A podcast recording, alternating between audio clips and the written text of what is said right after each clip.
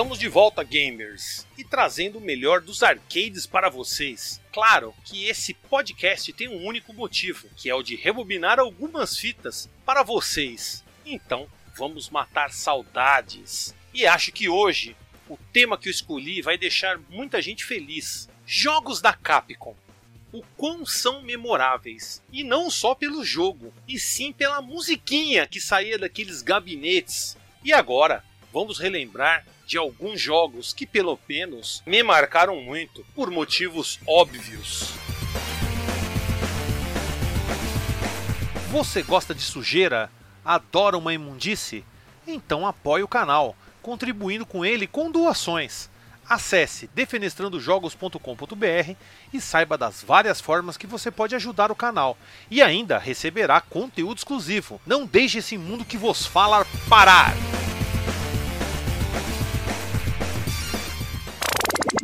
A produção desse podcast foi realizado pela Hood On Produção Audiovisual.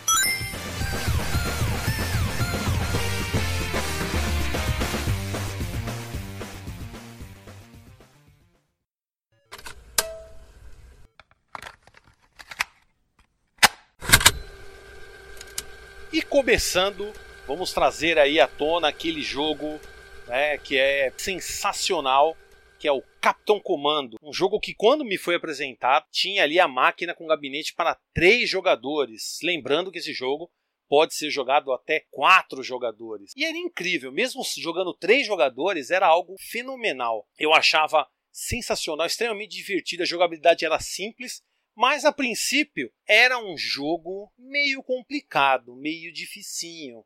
Né? Era meio você tinha que aprender as manhas. E, obviamente, nos fliperamas, quando esse jogo saiu, faziam filas e mais filas. E era muito ruim, pelo menos eu, que sempre fui um jogador meio lobo solitário, eu odiava jogar com outras pessoas, porque os caras corriam pra frente, chamavam um monte de inimigo. Tinha fase que você tinha que ir na boa, indo dando toque, quebrando os latões, né? E não tinha é, nada como você pudesse falar para essa pessoa entender Pessoa, ah, eu quero jogar, não interessa o que você está falando. E morri instantaneamente, matava você junto no processo. O que era muito chato. Mas o jogo era memorável. O próprio Capitão Comando, um dos personagens que você podia escolher. Múmia Comando, né? A múmia que você dava as facadas. Quando o cara morria, ele virava uma caveira e derretia. Né? Ou se não, Ninja Comando. Né, que você o que é o Ginsu, que é uma referência às facas Ginsu. Então você também terminava de matar os inimigos cortando eles em dois, pelo menos no jogo que eu jogava, que era provavelmente a versão japonesa, não tinha nenhum tipo de censura. E também tinha o Baby Commando, que era um bebezinho em cima de um robô. Aquilo era fantástico, quando você podia dar pilão, era tipo um Hagar do jogo. E era extremamente rápido e forte o personagem, o que era muito bacana. Dava pra fazer uma, algumas coisas muito loucas com o Baby Comando. Mas pelo menos o meu preferido era a múmia, né? A múmia era, sei lá, o preferido que você conseguia fazer muitos golpes rápidos defendendo facas, aquelas, aquelas setinhas que os Storm Jr. jogavam, né? O chefe da segunda fase. Então, era algo muito bom. E, obviamente, eu quero que vocês fiquem aí com a música da primeira fase, que eu acredito que seja a mais memorável.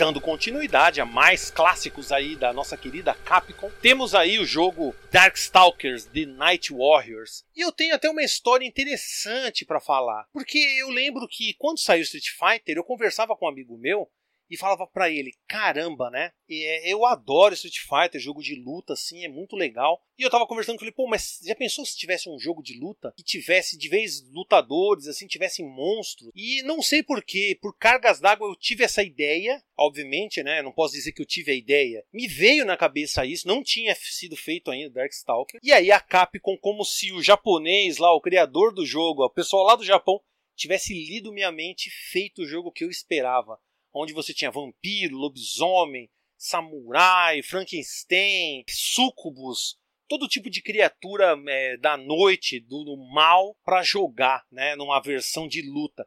E eu lembro que os comandos eram muito fáceis. Eles já têm uma jogabilidade muito próxima aos Street Fighter Zero, né? O primeiro, o primeiro Street Fighter Zero e o segundo Street Fighter Zero. Uma jogabilidade muito gostosa, rápida e que dependendo se você aprendesse ali os, os combos, aprendesse a fazer as coisas direitinho, dava para ganhar facilmente dos seus adversários. Era um jogo incrível que marcou muito e eu conheci tanto no arcade lá do shopping, se não me engano foi no shopping Plaza Sul e no shopping Paulista que eu vi essa máquina, e logo na sequência, meu primo que tinha Saturno alugou o jogo. Então, imaginem ter o prazer de jogar isso em casa. Era sensacional. E fiquem agora aí com a trilha da Morrigan, que é a mais gata do jogo.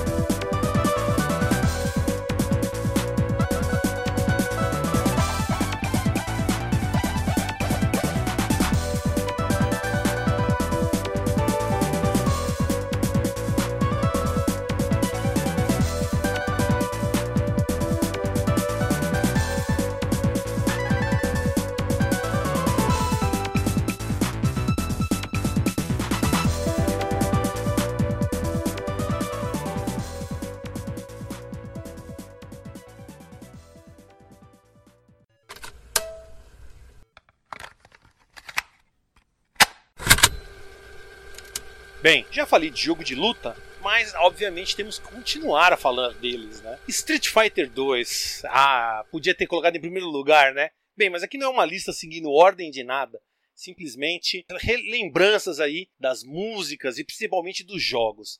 Street Fighter 2. Nossa, eu falei já várias vezes, torna a repetir. Quando Street Fighter 2 chegou no fliperama que eu frequentava, ele ficou pelo menos duas semanas de canto. Ninguém chegava perto desse jogo. O primeiro Street Fighter eu joguei, joguei bastante até. Mas só que assustava bastante a questão dos seis botões. Na época, todos os jogos tinham no máximo, no máximo, três botões. Mesmo os jogos de Neo Geo, eles, você usava dois ou três botões, nunca quatro. Dificilmente você tinha um jogo que você apertava os, precisava apertar os quatro botões ou fazer alguma coisa nesse sentido. Obviamente, né, eu também fui um cara que não chegou perto da máquina. E o pessoal, quando descobriu Street Fighter 2, começava a jogar apenas com a Chun-Li e com Blanca. Depois descobriram o Zangief, que apertando os três botões ele gira. Todos os personagens de apertar botão e sair o movimento, Honda, a Chun-Li e o Blanca foram os primeiros que todo mundo jogou. Zangief na sequência. E aí, quando o pessoal começou a raspar o controle, fazer movimentos, começou a sair os golpes, já era. Virou febre, porque começou a ter os contras. E várias tretas também nos fliperamas, né?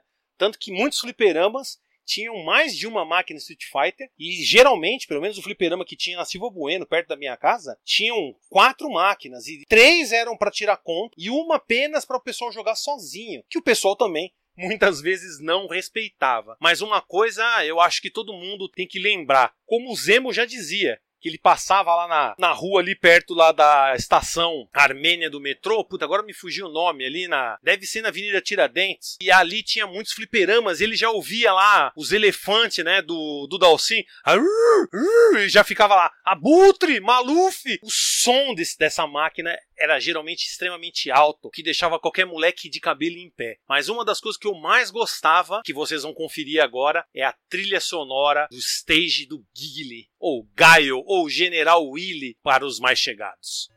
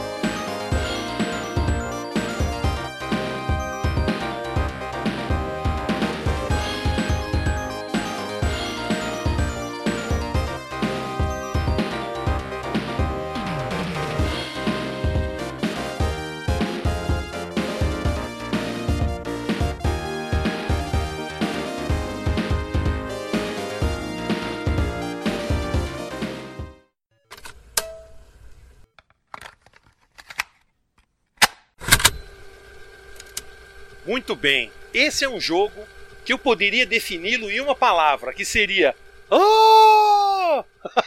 Você sabe que jogo é esse? Não, com certeza minha irmã saberia na hora, que é o The King of Dragons, que é os reis dos o rei dos dragões. É um jogo beat'em up sensacional, um jogo sensacional que eu conheci também nos fliperamas, que obviamente né? Se você jogou no fliperama, você sabe o que eu estou falando. Era praticamente ali um, era um Senhor dos Anéis no fliperama. Era sensacional. Você tinha ali um guerreiro, né? você tinha um mago, um elfo, um anão e um paladino, ou um cruzado, eu não lembro agora. Acho que acredito que seja um paladino. Cada um com seu poder distinto. Obviamente você tinha diferenças, né? Porque o Fighter, Dorf e esse, é, se eu não me engano, é o Paladin, eles tinham ataque melee, ataque próximo, né?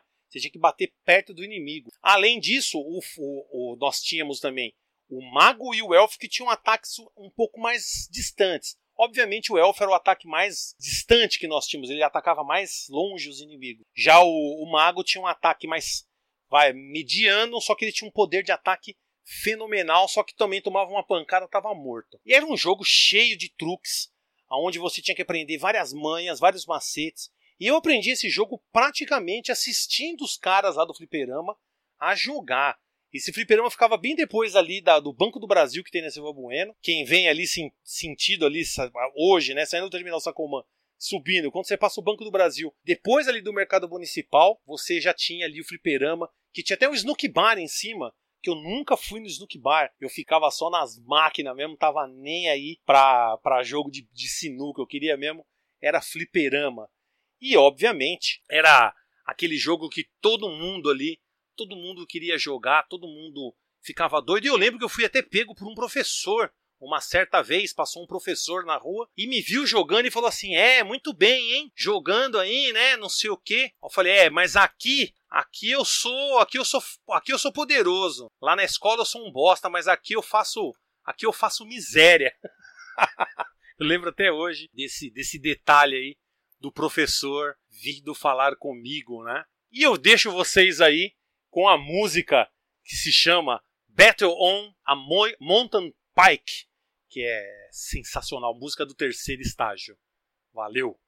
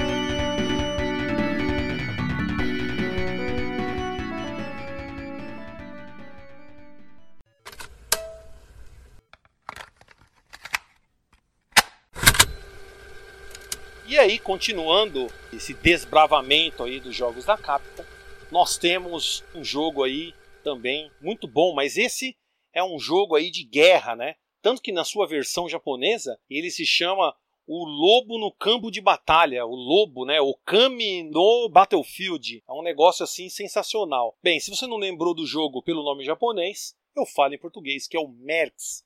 Seria a continuação daquele jogo também das antigas, o Comando. E Mercs é um jogo também sensacional. Eu lembro que eu já comentei também desse jogo, que é o seguinte, eu conheci ele no fliperama e uma semana depois, ou foi o não, foi o contrário, eu conheci ele na versão do Mega Drive, uma semana depois eu vi ele no flipper. Obviamente no fliperama você podia jogar com três jogadores simultâneos, só que no Mega Drive tinha uma vantagem. Você jogava assim, tinha desvantagem e uma vantagem. Você só podia jogar um player, não dava nem para jogar com dois players. Mas a vantagem é que você tinha um modo original, com toda uma história diferente do arcade. Tinha um outro jogo dentro do jogo que a SEGA reprogramou na época. E era muito legal porque você tinha novos personagens. Se eu não me engano, os três personagens principais do jogo seria o Rifle, o Flame e o Bazooka, que seria os mesmos personagens, só que de cores diferentes, azul, vermelho e amarelo. Nessa versão original, original mode, você tinha o laser e você também tinha o homem que aparecia na última fase do jogo. O que era, como eu falo assim, uma surpresa, porque você estava acostumado com aqueles três personagens, né? E obviamente você ficava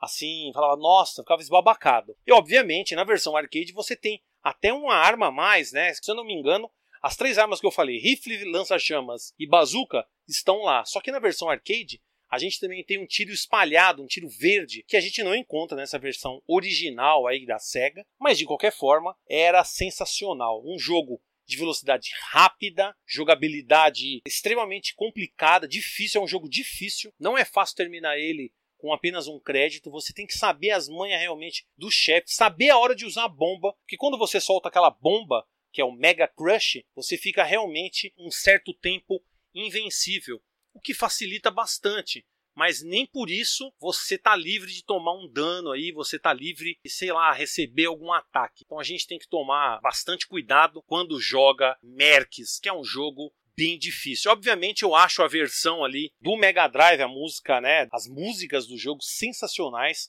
e eu vou deixar vocês aí, né, com a música, obviamente, do arcade da missão 3, que a missão 3 tem uma música fenomenal.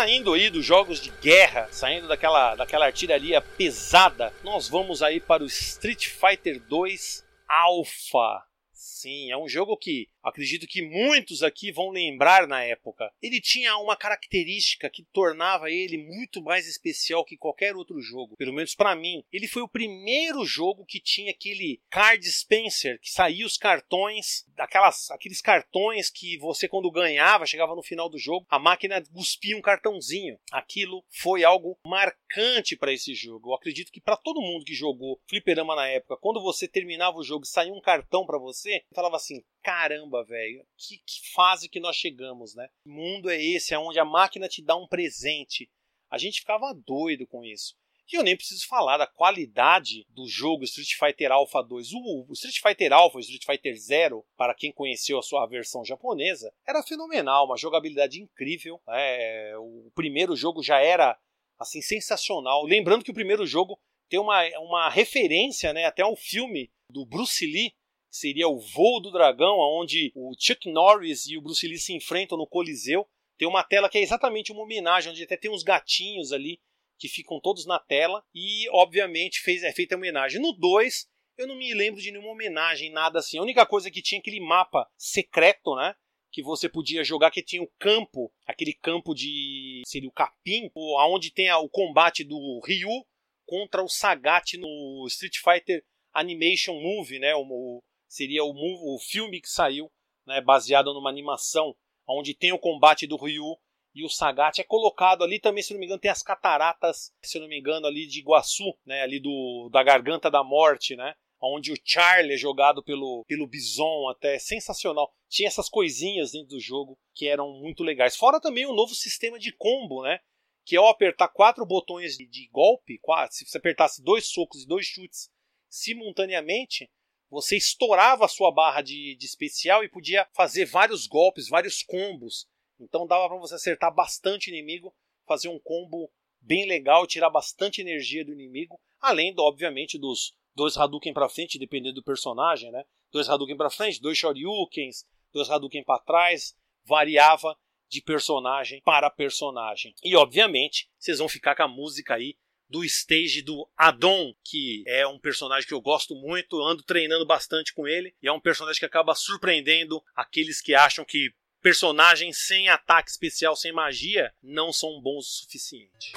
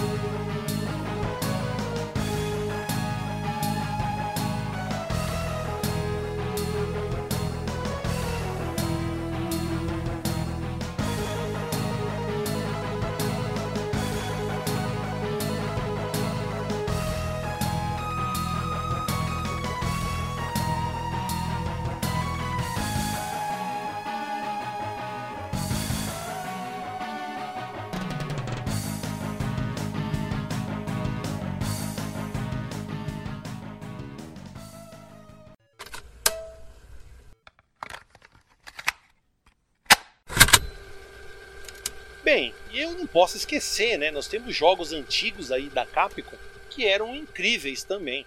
E eu não posso esquecer, como eu estava falando, do Strider, que é um jogo que, nossa, não há palavras para falar sobre Strider. Eu conheci na Praia Grande a sua versão em AD Arcade e depois, né, alguns meses depois, eu vi a sua versão no Mega Drive. Obviamente, eu fiquei encantado com a versão do Mega Drive pois eu acho ela melhor que a versão do arcade. Me julguem por isso.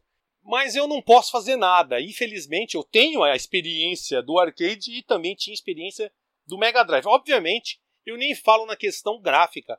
Óbvio que a versão do arcade era melhor nesse quesito, mas o Mega Drive tinha uma jogabilidade mais, mais precisa, mais coesa. Eu conseguia fazer coisas que eu não conseguia fazer no fliperama. Tanto que tem um amigo meu o Lucas Inst de Bronx, que ele, fica, ele, ele ficava treinando para terminar no hard esse jogo. E eu também fui na mesma onda dele para terminar o jogo no hard. O que não é fácil, é um jogo danado de difícil no hard. Tanto que no Retro Archives eu não consegui terminar ele ainda no hard. Porque passada a última fase, você passar da última parte onde tem aqueles espetos, né, aquelas. Parece umas brocas que ficam subindo e descendo. E aí vem uns, uns robô lango-lango vê umas, umas, umas puta saltadora, mano, ali é muito. Cara, o bicho atirando, é não sei o que, você tem que desviar dos espetos. É, é tipo, é, é, virtualmente, sabe, um inferno passar daquela parte. E então, Strider também fica aí na minha memória, não só pela jogabilidade incrível, mas também pela sua trilha sonora. E obviamente eu vou deixar aí para vocês a música da última fase, que é uma música que fala realmente para você que é a última fase. Ó, você chegou no final. A música é bem eletrizante, bem sensacional.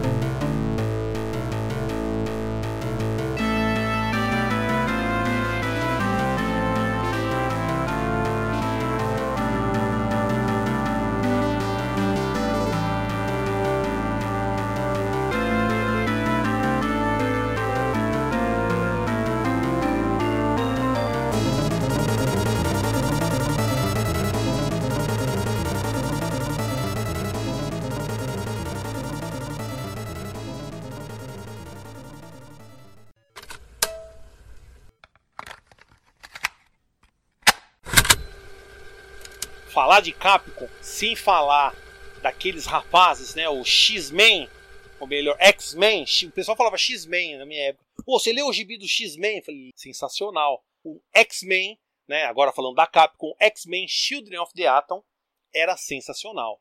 Um jogo de luta que tinha os personagens ali da Marvel de uma forma que a gente nunca tinha visto antes. Lembrando que a gente tinha ainda né, dois vilões ali. Dois não. A gente tinha o Omega Red, o Samurai de Prata e a Spiral para selecionar logo de início. Então eram três vilões praticamente. A gente tinha três vilões ali que a gente podia. Que a Spyro tinha o fazia parceria ali com o Mojo, né, do Mojo World.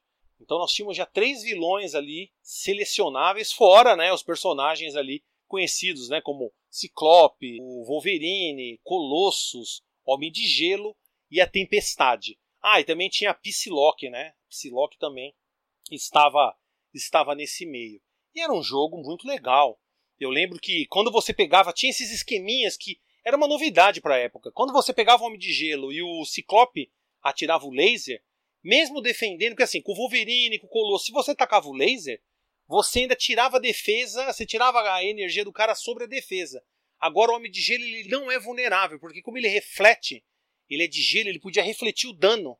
Ele não tomava dano ao tomar os, os lasers, sendo que ele, se ele estivesse defendendo, ele não tomava dano do laser. Era algo que, dependendo da estratégia, você podia trocar. Se você estivesse jogando, um, sei lá, uma luta, estivesse fazendo aí um, um versus com os amigos, se o cara estivesse ganhando muito com o Ciclope, se você pegasse o Homem de Gelo, você tinha uma boa chance de dar um cacete no cara, exatamente porque ele não tirava tanta energia sobre a defesa. Isso era uma coisa muito boa. Ainda mais que no, no início, né, quando o pessoal começou a jogar, o pessoal ficava mais na retranca, né, tirando o laser à distância e causando dano sem chegar perto. Depois que o pessoal aprendeu aqueles combo infinito, acabou, né? Acabou a graça do jogo. Mas uma coisa que eu não posso deixar de falar era que tinha ali o Akuma como personagem secreto. Isso aí era era muito louco você colocar o Akuma para enfrentar os X-Men, e ele era extremamente forte. Tudo bem que se você soubesse jogar muito bem com Wolverine, Ciclope, pegasse os combos infinitos, já era pro Akuma. Mas também o Akuma também tinha E era um inferno também se te pegasse nesses combos. Era infernal. Mas bem, mas o que eu achava, o que eu achava mais legal ali era os vilões. Eu sempre gostei de vilão nos jogos, né? E um deles, que pelo menos me chamava a atenção, era o Omega Red, que tem até aquele, tem até um quadrinho antigo aí. O Wolverine chega dando um golpe assim nas costas do Omega Red e ele vira pro, pro Wolverine e fala: "Ah, você costa as minhas costas e eu coço a sua aí". Já dava aquela, jogava aquela aquela corda, aquele chicote que ele tem, já começava a sugar a energia do Wolverine. O Wolverine ah, babando e ele tomando garra e ele dando choque no Wolverine. Os dois loucão, um tentando matar o outro. E obviamente eu vou deixar vocês aí com a trilha desse vilão do Omega Red.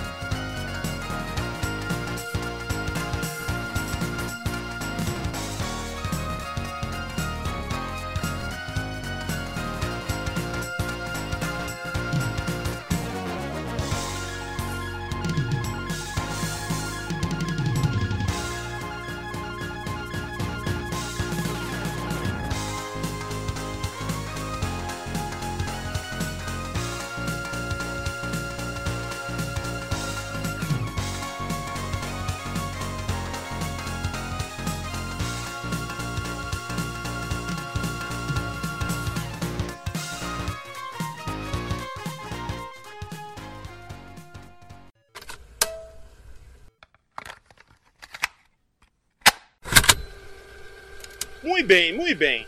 E agora, pra gente encerrar o último jogo, eu acho que foi um ótimo jogo pra gente colocar pro final aqui, é o Street Fighter 3, o Third Strike, Fight for the Future, que era um jogo que muitos na época detestavam. A maioria critica até hoje Street Fighter 3. Não consigo jogar, é um jogo muito difícil, que na verdade não tinha nada de difícil.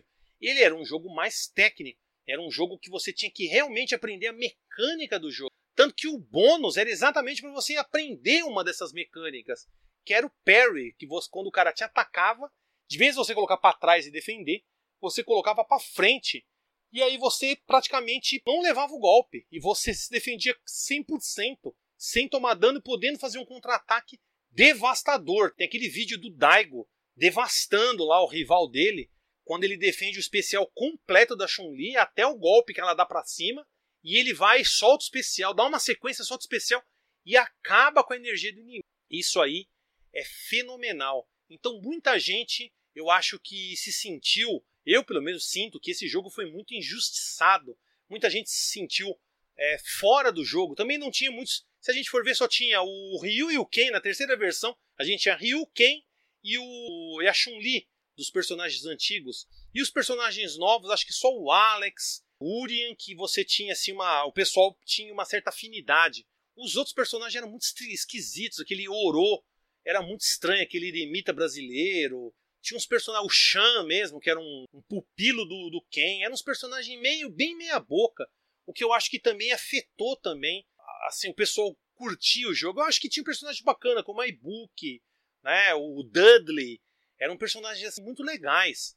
Eu, pelo menos, achava. E também tinha o, aquele Hugo, né, que era um Zangief ali, que era praticamente um, um, um vilão ali, né, era o Andori do Final Fight, então tinha várias referências, vinha até a Poison. Eu achava fenomenal. Não sei porque tanta gente critica o jogo. É, como eu falei, eu acho que é por causa desses motivos que eu falei no início. Mas existe uma crítica muito forte até hoje em cima desse jogo eu não acho que ele mereça é, tudo isso, né? E obviamente a trilha sonora que eu vou deixar para vocês conferirem é a, a música da tela do Dudley, que eu acho fenomenal nessa terceira versão do jogo.